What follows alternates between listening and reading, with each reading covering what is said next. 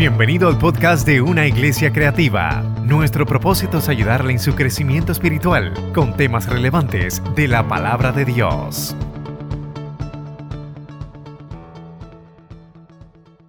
La voy a leer en nueva traducción viviente. Nueva traducción viviente, diferente a la suya. Dice, a partir de entonces Jesús comenzó a predicar, arrepiéntanse de sus pecados y vuelvan a Dios porque el reino de los cielos está cerca. Primeros discípulos, cierto día, mientras Jesús estaba caminando a la orilla del mar de Galilea, vio a dos hermanos, a Simón,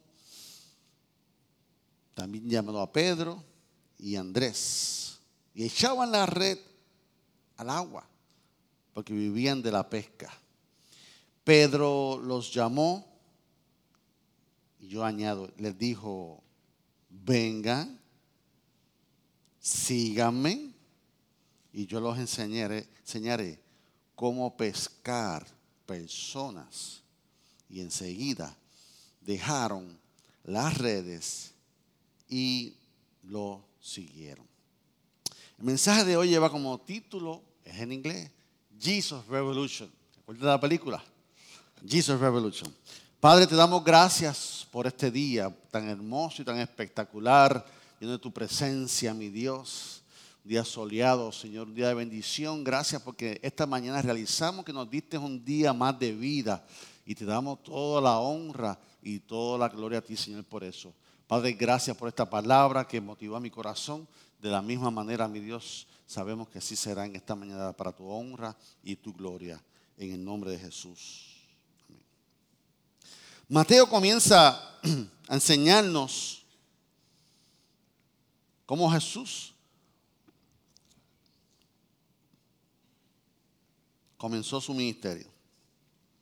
Y Jesús comienza a establecer el reino de Dios, concepto nuevo. Comienza a hablar de del reino de Dios.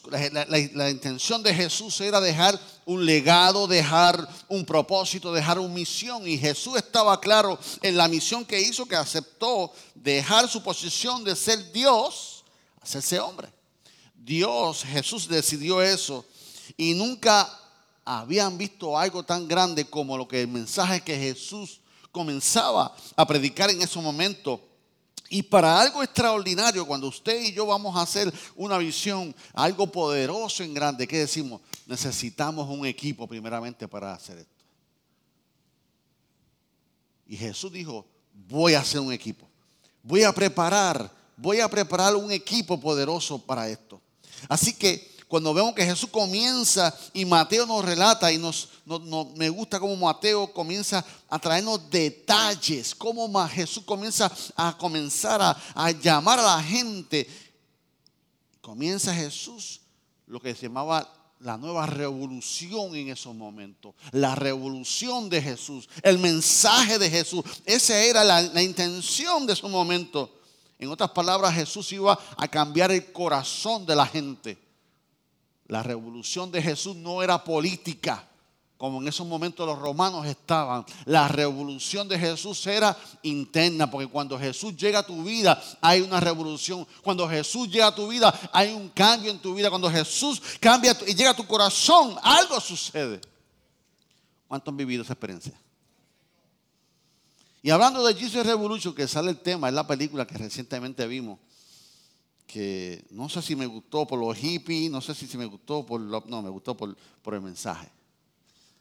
Y cuando vimos la película, yo la vi anteriormente, obviamente, la historia de Jesus Revolution habla de una, época de los 70. Esta, esta, película surge, un testimonio real en los 70. ¿Qué pasaba en los 70? Estaba la guerra de Vietnam. Había crisis en el mundo. Ustedes saben cuántas madres recibieron noticias de que sus hijos se habían muerto. Ustedes saben cuántas esposas recibieron noticias de que sus esposos habían muerto. No uno, no dos, quince allá, veinte allá.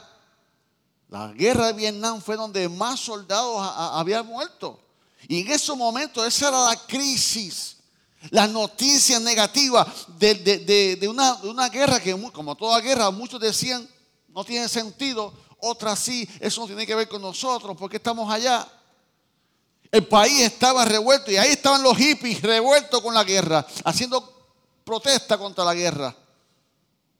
Y, y los hippies que hacían, andaban buscando la paz y daban la paz y decían peace and love. ¿Te acuerdan de eso? Ese era el mensaje, ese era el eslogan de ellos. Porque, porque había una, una falta en el país de, de, amor. Había un vacío de paz en el país porque había crisis. Y los hippies se levantan en contra y comienzan. Y en ese asunto se desarrolla esta película verdadera de un pastor sencillo, en una iglesia sencilla, con personas que comienzan a llegar diferentes, con mentalidades diferentes, que buscando ser libres en su interior. Pero cuando tú estás buscando ser libre en tu interior, la gente comienza a buscar alternativas. Y la última alternativa, lamentablemente, siempre es Jesús comienzan a buscar otras alternativas, comienzan a buscar las drogas, las mujeres, los hombres, eh, eh, todo esto comienzan a buscar para llenar su vacío, para recibir un cierto amor, para recibir una cierta paz en su vida. Y la gente comienza a continuar buscando otras cosas. Y la película entonces nos habla sobre esa sed. Y me gusta cuando me apasiona ver cómo el evangelismo, porque en la crisis, tiene que surgir el evangelismo. Cuando falta algo, el evangelismo es nuestra herramienta en esos momentos. Y cuando vemos esa crisis que había en Estados Unidos y en el mundo, es la misma que hay en Puerto Rico. Es la misma que hay en Puerto Rico. Y hacía falta una noticia. Y vemos una iglesia sencilla, con un pastor sencillo. Comienzan a recibir gente diferente buscando solución a su vida. Y comienzan, y comienza esa pasión. ¿Por quién? Por Jesús. La pasión por Jesús es la que debe regresar a nuestra vida. La pasión por Jesús es la que Puerto Rico necesita. La pasión por Jesús es la que nuestra familia necesita. Puerto Rico necesita vivir nuevamente una pasión por Jesús. La iglesia cristiana Emanuel necesitamos volver a la pasión por Jesús. La familia necesita volver a la pasión por Jesús. Que resurja un Jesus Revolution en Puerto Rico. Que surja nuestra iglesia. Que cada vez que entra una visita por esa iglesia, por esa puerta, usted ya vio si hay visita aquí en el día de hoy. Pero cuando hay pasión por Jesús, el evangelismo surge. Cuando hay pasión por Jesús, ese, ese anhelo por Jesús, por lo que yo tengo, se, se agranda entonces yo detesto una necesidad, yo detesto una familia, yo detesto una, visita y rápido voy a qué? A darle de mi revolución de Jesús a esa persona. Qué bueno verte en la casa de Dios. Su solución es Cristo Jesús. Porque cuando yo estoy apasionado por Jesús, eso se va a notar. Y vemos entonces que en esos tiempos entonces comienza la revolución de Jesús y necesitamos nosotros volver a esa pasión por Jesús. Vamos a la Biblia. Y Jesús comienza a llamar a buscar su equipo. Y coge dos personas. ¿Qué dos, qué dos personas busca? Encuentra a Pedro y Andrés, dos hermanos. Usted sabe la historia. Y comienzan a buscarlo para una gran misión.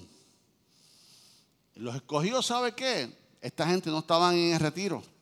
Esta gente no estaba en el seminario bíblico. Esta gente no estaban estudiando para profetas ni para pastores. Esta gente estaban ocupados, estaban trabajando. Y el Señor dijo, esos dos. Que muchas veces pensamos que Dios nos va a escoger y nos va a, escogerlos en el seminario, en el concilio. No, no, no, primero nos coge como estamos nosotros y después nos capacitamos.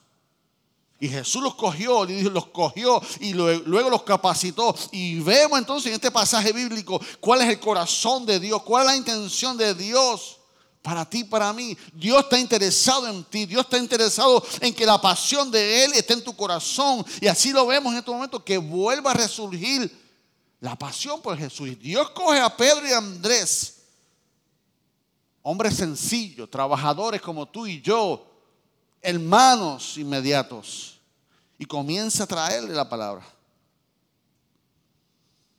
O sea que la misión era que Jesús quería llevarle la solución. Por eso escrito está, yo soy, yo soy el camino. Porque toda esa es la base. Yo soy el camino, yo soy la verdad y yo soy la vida y nadie va al Padre si no es por mí. Esa es la esencia del Evangelio. La gente está buscando soluciones en otras cosas materiales. La gente está buscando la felicidad en otras cosas materiales. Sin embargo, Jesús dijo, yo soy el camino. Ese es el mensaje, iglesia. Ese es el mensaje de la revolución de Jesús. ¿Por qué Jesús? Porque Él es el camino. ¿Por qué Jesús? Porque Él es la verdad.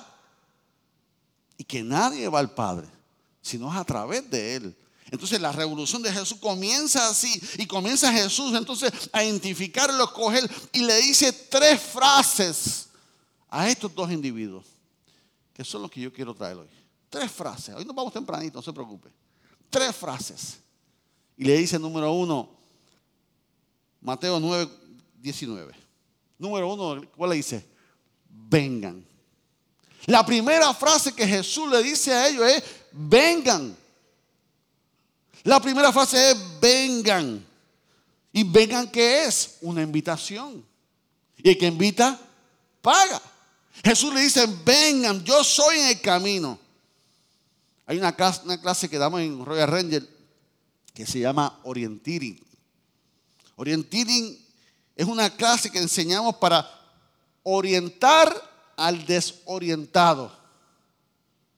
Orientini nos enseña a cómo tú si estás en un monte, en un monte, y de momento te desorientaste, te dice, si caminaste mil pasos para allá, son mil pasos para atrás. Que si vi el ceiba a la derecha, que si vi el flamboyán a la izquierda, esos son seños de, de ubicación donde yo estoy para cuando yo esté buscando orientación. Ese árbol ceiba me orientó, ah, yo pasé por aquí. ¿Usted lo ha hecho? Ay, yo pasé por aquí como dos veces. Pero ¿sabe qué? Estoy perdido. A todos nos pasa eso. Los que tienen bote, los que saben de que Héctor está por ahí, yo vi a Cariano por ahí. Héctor una vez se, se perdió cazando. Y gracias a que Héctor sabía las estrellas, y empezó. Y Héctor se orientó. Un lugar donde muchos se pierden. Y gracias a que esto en, el grupo sabía, se pudo orientar y llegar al lugar correcto. Y cuando Jesús nos llama, vengan, nos está hablando para orientarnos. Cuando Jesús te dice, ven, y te está invitando, ¿es por qué? Porque estás desorientado. Y todo ser humano tenemos un momento en que nuestra vida se desorienta. Nosotros tenemos momentos en nuestra paternidad, nos desorientamos. Las madres en un momento dado se desorientan. En tu trabajo te desorienta. Hay, desorientación en identidad sexual. Hay desorientación en el matrimonio. Falta de, de orientación en los hijos, en la finanza, en la salud. Y a todo eso Dios le dice una invitación, le dice, vengan que los quiero que orientar. Y cuando nosotros estamos desorientados, que a todos nos ha pasado. Pastor, ¿y usted se ha desorientado? Uh, un par de veces. A veces me queda algo. Y eso vamos a hablar. Pero entonces, quiero decirte que la mejor brújula es Jesús. Cuando estamos desorientados, la mejor brújula para tu vida y para mi vida es que saber que la mejor brújula es Jesús. Y cuando tenemos nuestras fuerzas en el conocimiento de nuestra naturaleza, es que nos, nos desorientamos. Cuando apoyamos en mi propio conocimiento, es que yo siempre lo he hecho así. Es que yo siempre lo he hecho así. Y comenzamos a desorientarnos porque nos apoyamos en nuestra propia prudencia, como dice el proverbista. Entonces, ¿qué pasa? Llega un momento que a nuestra manera no, no, no es lo correcto. Déjame, que yo soy así. Hay personas que queremos ayudarle, pero no se, por eso es que la consejería es voluntaria. Yo tuve un amigo que dice que ya no va a dar consejos gratis. ¿Qué quiere decir eso? Que no me voy a ofrecer a dar consejería. Porque el consejo gratis no es bien recibido, no es seguido. Cuando tú tienes, tú tienes una necesidad y tú pides consejería, tú lo vas a apreciar el consejo y lo vas a seguir. Muchas veces nuestros hijos nos decían, ay, déjame, papi, yo sé, yo sé. ¿Verdad que sí? Yo lo hice. Ay, déjame, yo sé, yo sé, yo sé. Yeah, right. Y seguimos trabajando y es bueno trabajar con nuestra propia fuerza en una manera, pero en una manera tenemos que entender que Jesús dijo, yo soy el camino, ven. Jesús invitó a Pedro y Andrés para que vinieran a Él, para que trabajaran junto a Él y le hizo un llamado porque los seres humanos nos desorientamos en nuestra vida natural y por ende en nuestra vida espiritual. Y hoy Dios te dice, ¿Estás desorientado? Ven. Vuelve a Jesús. Vuelve a la revolución. ¿Por qué? Porque el deseo de Dios no es que tú vivas desorientado. El deseo de Dios no es que tu matrimonio esté desorientado, que tu finanzas esté desorientada, que tu salud esté desorientada. No, no, Dios no quiere eso. ¿Y qué nos desorienta, pastor? Nos desorienta las presiones de la vida nos, desorienta las crisis en la vida, el cansancio emocional. Nos desorienta en un momento dado cuando nuestra vida no tiene sentido de qué vivir, por qué vivir. Cuando nos falta la salud, cuando los sueños más grandes son derrumbados, nos desorientamos. Decimos, esto no era, esto no era. Si estás pensando así, hoy Dios te dice, ven. Mira lo que dice Mateo 11:28, traducción lenguaje actual. Ustedes viven siempre angustiados y preocupados. Vengan a mí y yo los haré que yo los haré descansar. Cuando tu vida está presionada, cuando has probado todo, y tú dices, no puedo más. Y vienen los pensamientos suicidas. Y vienen los pensamientos carnales. La depresión y esos momentos. Y dice, comienzas a huir. La gente te quiere ayudar. Y estás huyendo porque estás desorientado. Si alguien entiende, es que Dios hoy te dice, ven a mí. Y yo te quiero hacer descansar. Ven a mí. No hay lugar, mire hermano, yo, yo llegué esta mañana aquí y me tuve que separar. Me fui para el bautisterio solito a orar.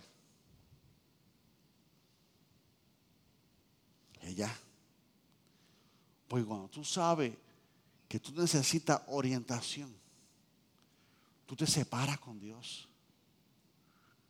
Y cuando tú entiendes el secreto más poderoso que el mismo Jesús Mire, el mismo de Jesús dejaba a los discípulos, pero tengo que ir a orar una hora, papá. Sigan ustedes allá. Y Jesús mismo se separaba a orar y a qué? Y a llorar. Porque entendía que su orientación, su fortaleza venía en el secreto de estar con Dios, de estar con su Padre. Imagínate nosotros. Entonces, el mejor lugar para nosotros llorar es en la presencia de Dios. El mejor lugar para nosotros quejarnos es en la presencia de Dios. El mejor lugar para renovar nuestra fuerza es en la presencia de Dios. No hay mejor lugar para recibir una nueva orientación que en la presencia de Dios. Yo te pregunto, ¿cuándo fue la última vez que te encerraste a buscar orientación? Ah, es que yo hablé con mi vecina. Qué bueno. Es que yo hablé con mi comay. Qué bueno. Es que hablé con mi jefe. Qué bueno. Yo fui al profesional como el pastor me dijo. Qué bueno que fuiste. Pero quien nos da la verdadera oración desde adentro se llama Dios. Entonces, no te preguntes ¿Por qué te sientes solo? No te preguntes por qué te sientes triste. No te, te preguntes por qué te sientes abandonado. No te preguntes, ¿dónde está el pastor?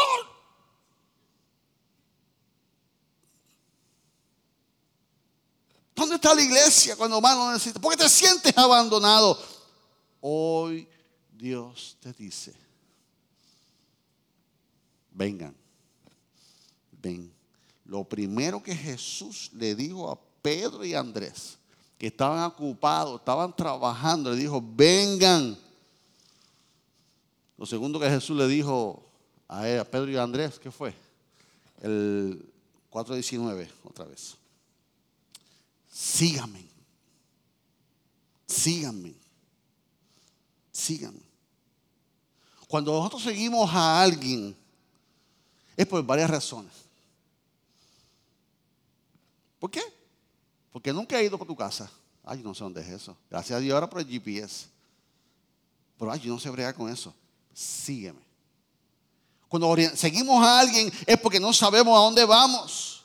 Cuando seguimos a alguien es que no sabemos cómo hacerlo. Cuando seguimos a alguien es que estamos perdidos y estamos desorientados. Porque esas instrucciones del campo Después de la tienda amarilla, va el mango a la izquierda, a la derecha. Yo, mira, mejor llévame. Mejor llévame, yo te sigo. ¿Verdad? Y yo sigo a esa persona porque mejor llego seguro así. Así que esas personas tenemos que seguir a Jesús. Y cuando seguimos a Jesús, la persona a que tú le sigues tiene la intención de que demostrarte el camino. Mira, por aquí es. Tú ves al final, allí es. ¿Dónde queda la iglesia cristiana Manuel? Vente aquí, tú subes a Jalda y allá arriba está la iglesia cristiana Manuel. La intención de la gente que nos muestra el camino es, es para mostrarnos el camino, perdón. La, la intención de la gente que nos muestra es sacarnos del área de desorientación que tenemos. Si las personas no nos llevan o no permitimos que nos lleven o no le seguimos a, Él, nos vamos a quedar en el lugar de desorientación. ¿Y qué conlleva eso? ¿Qué conlleva seguir a Jesús? Una decisión. Una decisión. Lucas 9:23. Así decía todo, si alguno quiere venir en pos de mí, Ay, ay, ay. Niéguese a sí mismo. Tome su cruz cada día. And follow me. Sígame. Entonces, ¿qué nos dice el Señor también? Que esto es un texto muy difícil, pastor. Íbamos bien hasta aquí, pastor. Íbamos bien hasta aquí, pastor. ¿Con qué se come eso? Bueno, que seguir al Señor es una decisión. Seguir al Señor es, aceptar que lo estoy trabajando a mi propia manera y no me está dando resultado. Que quiero yo, yo quiero mejores resultados en mi vida. Así que, ¿qué tengo que hacer? Número uno, negarme a mí mismo. Uh. Ahí está difícil. Pastor, concluye el mensaje ya. Nos vamos. Usted dijo que nos vino tempranito. Niéguese a sí mismo. Es detener tus deseos negarse a sí mismo, negar, es detener tu voluntad. Negarse a sí mismo es negar tus apetitos. Es entender que no te, ya te trataste de gobernar y no has podido. El negarse a sí mismo es decir, Señor, que se haga tu voluntad en mi vida. Paso, ese es el paso más difícil aquí. Seguir a Jesús tomar tu cruz. Tomar tu cruz, seguir a Jesús. Pero pastor, es que la cruz es símbolo de muerte. Yeah. Tomar tu cruz. En otras palabras, Jesús dice, considera pagar el precio. Antes que decidas si lo haces o no, si es ser su discípulo, es que vas a continuar con tu proceso. En el proceso de tu cruz, el Señor va a estar contigo. Dice, dale, agarra. Vamos por ahí. En el proceso contigo, yo voy a trabajar contigo. En el proceso contigo, yo voy a andar contigo. No suelta la cruz porque es tuya. ¿Por qué es tuya? Porque la del pastor es la del pastor. Porque la de Richie es la de Richie. Richie, ¿tu cruz pesa? La mía también. Ruth, ¿tu cruz pesa? Cada uno de nosotros tiene su propia cruz. Y para ti la tuya pesa más que la mía. Ah, pero tú no sabes la mía todavía. Pero lo importante, que el Señor va a estar contigo. Que el Señor va a estar conmigo. En todo el proceso. Y el Señor dice, no la sueltes, pero no estás solo. Y te dice, tráeme tu carga. Tráeme tu carga. Así que es una decisión que hay que negarse a sí mismo. Hay que tomar tu cruz. Y entonces tienes que seguirle, que es la decisión más sabia que tú puedes tomar. Y ahí vemos. Es decirle, tú, tú decides seguir al Señor, tú lo vas a seguir sin excusa. Pastor, es que yo quiero seguir a, Jesús, pero no puedo soltar el cigarrillo. Déjalo al Señor. Ven al Señor. Porque cuando venimos al Señor, venimos con tantos protestos. Pastor, es que usted no sabe los problemas que yo tengo. Déjame resolver los problemas que yo tengo.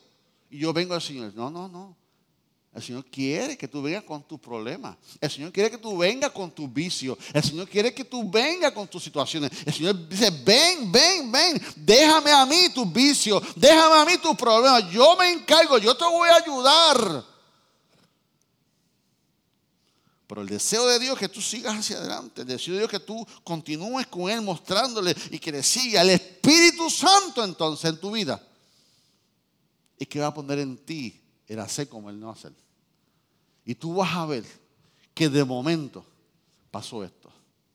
No tuviste que hacer nada. De momento pasó esto. Y es que el Espíritu Santo está comenzando a obrar en tu vida porque la fe viene por el oír. ¿El oír de qué? De la palabra de Dios. Porque seguir a Jesús entonces es una decisión. ¿Qué tengo que hacer para ser un discípulo? seguirlo. Tienes que dejar Tienes que dejarte enseñarte por Dios y su palabra.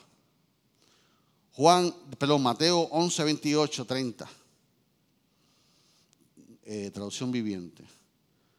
Luego dijo Jesús, vengan a mí todos los que estén cansados y lleven cargas pesadas, que yo les daré descanso. Pónganse mi yugo. Déjenme enseñarles. Déjenme enseñarles porque yo soy humilde y tierno de corazón y encontrarán descanso para el alma, pues mi yugo es fácil de llevar y la carga que les doy es liviana. Poderoso, poderoso. Si no nos lleva el ejemplo del yugo cuando tú voy. Y tú, y el déjate llevar, tú, esto está difícil, déjate llevar. Y ese texto nos habla y nos enseña del ADN del Señor. Que seamos humildes, que nos dejemos llevar, que rompamos el orgullo, que seamos humildes de corazón, que seamos tiernos. Así es el Señor. Y si, si eres como yo, mi carga, mi yugo va a ser liviana para ti, no va a ser tan pesada, porque yo quiero compartir tu carga contigo. ¿Por qué la llevas solo?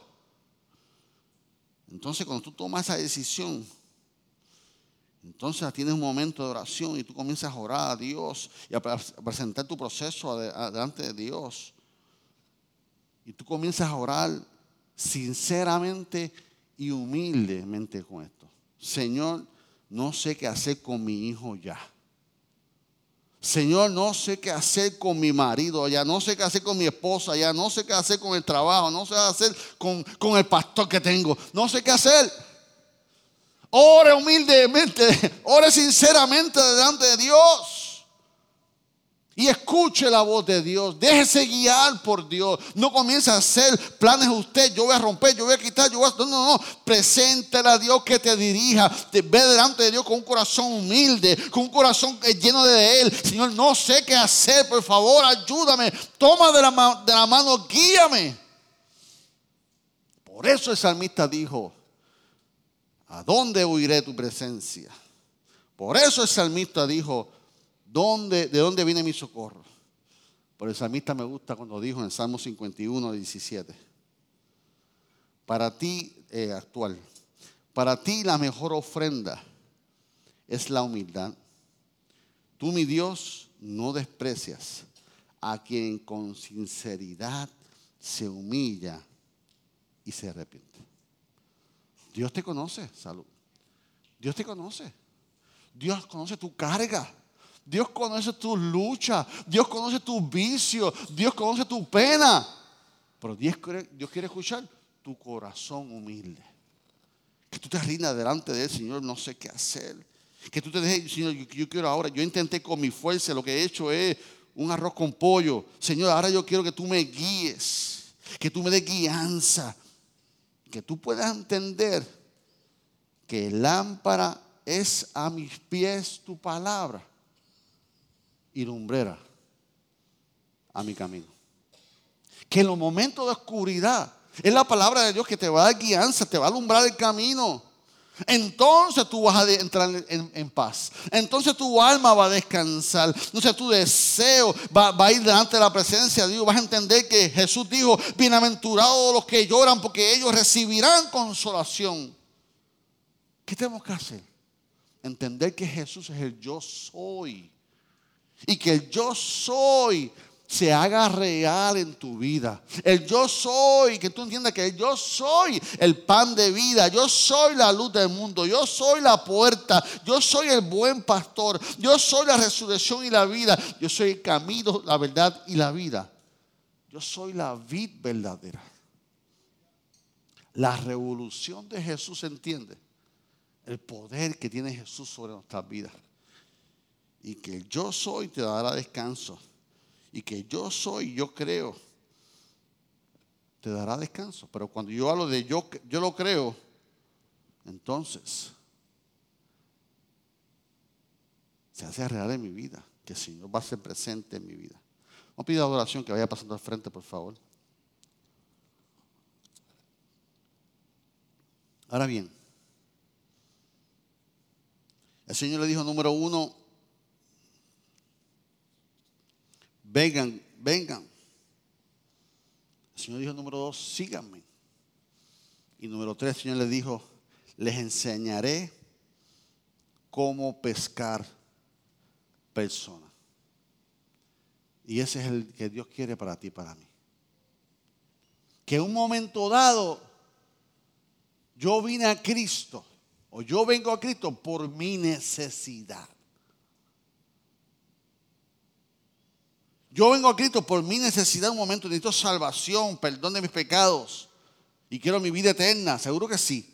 Pero un momento dado, tú tienes que convertirte en un pescador de hombres. No todo se trata de ti. Usted tiene unos hijos, ¿verdad? De discusión de, hermanos. Y uno de ellos rápido dice, no, porque yo, porque yo, porque yo. Y tú dices, no, wow, wow, wow. No todo se trata de ti. Aquí somos tres, aquí somos cuatro. Así es la iglesia. En un momento dado, nosotros venimos a los pies de Cristo y Dios nos, restaura y Dios nos sana y nos levanta. Pero tiene que llegar un momento en que hoy Dios te llama a que tú tienes un propósito y ese propósito se llama ser pescadores de hombres. La razón del evangelismo, para eso la iglesia existe, para evangelizar a otros. Pastor, ¿y cómo yo voy a evangelizar a otros? ¿Cómo yo voy a predicarle a otros? La mejor predicación que tú tienes es lo que Dios hizo en tu vida. Cada vez que aquí hay una mujer que pasa por el proceso difícil de cáncer, cada vez que hay una mujer aquí que pasa por un proceso difícil de, cáncer en las mamas o, en el pecho, yo le digo eso. Deja que tú salgas de este proceso. Tú sabes cuántas mujeres tú vas a tocar ¿Tú sabes cuántas mujeres tú le vas a decir, yo pasé por eso y estoy viva? Y hoy duele a Dios. Y así como Dios lo hizo conmigo, Dios lo va a hacer contigo. Usted mujer va a llegar a mujeres y a más personas que la que su pastor puede llegar.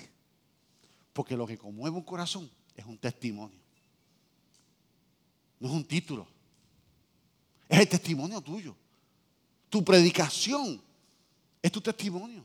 Así que yo me tengo que hacer convertir en un pescador de hombres, entendiendo que mi proceso pasado es mi testimonio. Una vez yo estaba, era un borrachón. Una vez yo era un malhumorado. Una vez yo era esto, un mujeriego. Una vez yo era esto. Por allá no lo soy, porque desde que, acepté a Cristo como mi Salvador, Él cambió mi vida. Mira cómo Pablo se lo dijo a Timoteo. En 2 Timoteo 2.2, lenguaje actual. Tú has oído lo que les he enseñado a muchas personas. Ahora quiero que le enseñes eso mismo a cristianos, que los puedan confiar, que deseen, que sean capaces de enseñarles a otros. Pablo está dando a cristianos sobre multiplicarse. Pero ese es el mismo concepto y la base que nosotros como cristianos tenemos que evangelizar y hacernos pescadores de hombres y de mujeres. Hoy no estamos en Vietnam, gracias a Dios, pero hay crisis en Puerto Rico. La gente está buscando peace and love. La gente está buscando soluciones y cada vez siguen surgiendo cosas nuevas y locas. La gente haciendo cosas nuevas, locas, buscando llenar su vida. Cada vez usted escucha atrocidades nuevas. Yo sé que hay muchos adultos, pero si usted va al mundo de los jóvenes, usted escucha unas aberraciones que tú dices, wow, ¿de dónde salió eso? Porque están buscando, tienen un vacío. Y necesitamos la revolución de Jesús, primeramente en mi vida. Volver al poder de Dios, volver a lo que el Señor hizo en mi vida. Y que la gente que nos rodea comience a desear lo que tú tienes en tu vida, lo que tu iglesia tiene en tu vida, lo que tu vecino tiene en tu vida, lo que tu familia. ¿Y qué es eso? Jesús. La revolución de Jesús en mi vida. ¿Por qué necesitamos la revolución de Dios? ¿Por qué necesitamos la revolución de Jesús en nuestra vida? Porque eso significa que ríos de agua viva están corriendo por tu ser. Qué rico era cantar eso. Que lo más rico era sentir los ríos de agua viva. ¿Qué significa eso? Que el gozo del Señor es mi fortaleza. Pero ¿cómo tú estás así tan vivo? ¿Cómo tú estás con Jesus Revolution y los problemas que tú tienes? Porque el Señor es la fortaleza de mi vida. El gozo del Señor lo es. Porque una revolución de Jesús. Eso significa que el Espíritu Santo llenó mi vida. Yo te pregunto, ¿hace cuánto Tú no sientes los ríos de agua viva en tu ser. ¿Hace cuánto? Tú no sientes. Y puedas decir que el gozo del Señor es mi fortaleza. Pastor, es que el proceso que estoy pasando, no, es que, es que Dios no ignora tu proceso. Dios no rechaza tu proceso. Dios quiere un corazón contrito y humillado que diga, estoy en mi proceso, estoy en mi crisis, tengo una cruz pesada, estoy desorientado, estoy desorientada. Hoy yo vengo a mis pies al Señor para que me dé orientación otra vez. Necesito, Señor, una clase de orienting contigo.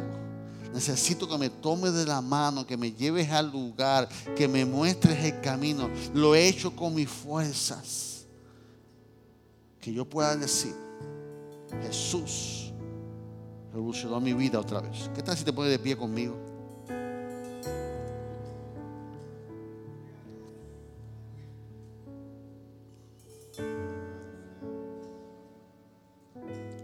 Padre,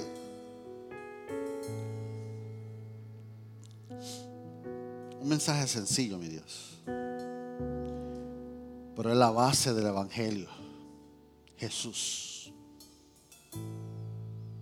Y eso, mi Dios, no es negociable en esta iglesia, mi Dios. Nada es negociable que tú eres nuestro Salvador. ¿A quién iremos sino a Jesús? Soñamos con ser esa iglesia revolucionaria. Soñamos con ser ese evangelista revolucionario, mi Dios. Pero primeramente tenemos que humillarnos delante de ti, Señor. Tomar la decisión de seguirte, mi Dios. De aceptar tu invitación, que tú dices, vengan. Hoy es el día, mi Dios, que un corazón contrito y humillado tú no desprecias.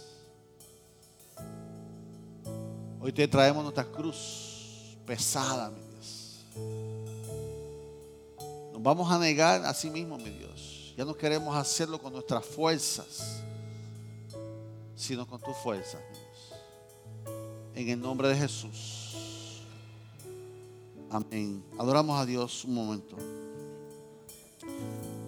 Cierra tus ojos, habla con Dios, analiza tu vida. tu proceso, tu cruz. ¿Hay ríos de agua viva o no?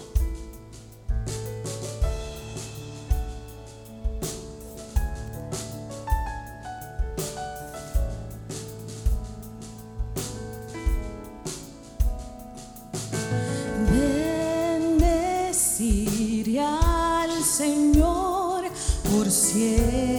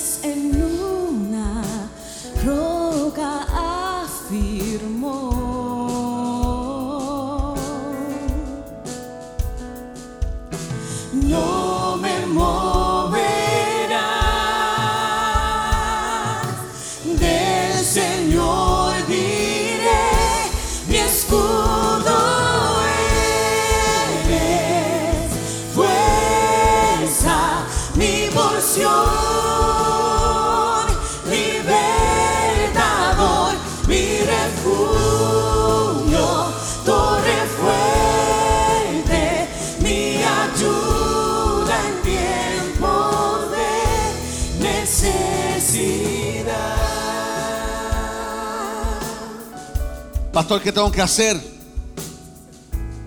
Lo mismo que hicieron los discípulos. ¿Qué hicieron los discípulos? Mateo 4, 20. Mira lo que hizo- hicieron los discípulos.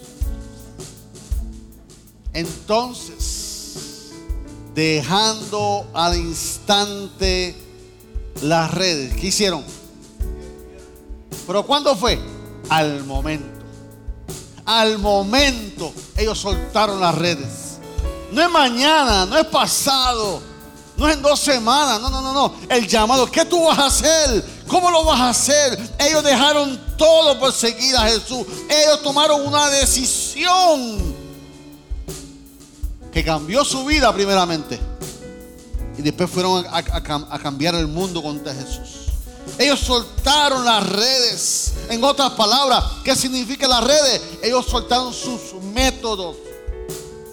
Lo hemos intentado con nuestros métodos, pero ahora queremos el método todo tuyo, Señor. Hoy es un buen día para que tú te rindas a tus métodos, a la forma que tú has resuelto tu vida. Y del Señor, yo necesito que tú tomes rienda de mi vida, que tú tomes rienda de mi embarcación, que tú sueltes todo, todos tus métodos y le digas al Señor, al Señor una vez más, Señor, necesito que me oriente, necesito que tome mi vida. El altar está abierto para ti. Vamos a adorar a Dios. Todo aquel que quiera venir con su cruz. Dice, Señor, he intentado con mis fuerzas. Pero hoy yo quiero invitarte a mis procesos. Sin embargo, hoy es un buen día para que tú le dejes corazón al Señor. Si tú no has dado tu vida al Señor, si hoy tú te quieres reconciliar con el Señor, si hoy tú has venido con el deseo que la revolución de Jesús surja en tu vida otra vez más, levanta tu mano en esta mañana que quiero orar por ti. Hoy es un buen día que tú quieras decirle, yo quiero darle mi vida al Señor. Hoy yo quiero renovar mi vida. Hoy yo quiero ser ese Pedro. Hoy yo quiero ser, ese Andrés. Quiero soltar las redes. Estoy trabajando, estoy afanado, lo estoy haciendo en mi forma. Pero hoy yo quiero decirle al Señor, voy contigo. Hubiera alguien esta mañana que quisiera darle su vida al Señor. Hubiera alguien que quisiera reconciliarse con el Señor en esta mañana. Aleluya. ¿Alguien? Te adoramos a Dios.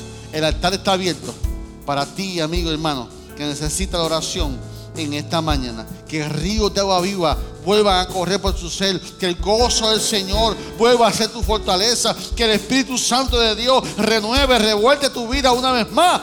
Que Jesucristo reine en tu vida. Adoramos a Dios en esta mañana. Alguien puede levantar sus manos y adorar a Dios. Exalta a tu Dios en esta mañana. Aleluya. Maravilloso. Altar está abierto para ti. A nadie deseo más que a ti.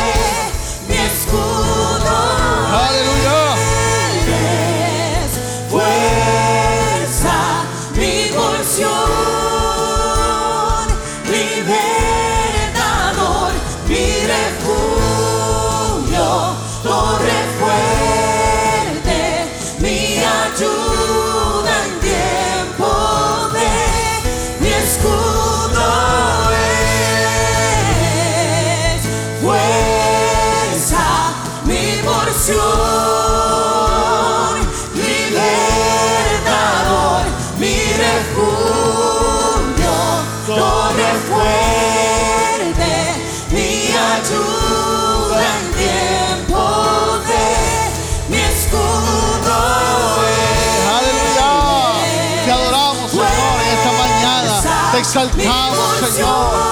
Eres tú, Señor. Eres tú, Señor, en esta mañana. Te exaltamos. Tú eres nuestro Dios, nuestro Salvador. mi ayuda en tiempos de necesidad. Padre Señor, te presento la iglesia cristiana Emanuel, mi Dios.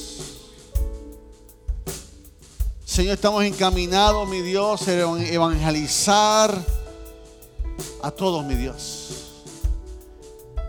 Saldremos a predicar tu palabra, saldremos a orarle en los hogares, saldremos, Señor. Que la revolución de Jesús comience en nuestras vidas. Que la revolución de Jesús comience en el hogar, comience en los matrimonios, comience en las mujeres, en los hombres, en la juventud, en la niñez, mi Dios. Nos ponemos en tus manos, mi Dios. Y te decimos, Señor, aceptamos tu llamado de ir en pos de ti. En el nombre de Jesús. Amén y amén. Dale un fuerte aplauso al Señor en esta mañana. Gracias, adoración. Pueden tomar asiento unos minutos. Gracias por escuchar nuestro podcast. Para conectarse con nosotros, siga nuestra página web, unaiglesiacreativa.com o en Facebook, Una Iglesia Creativa, donde hay un lugar para cada miembro de su familia.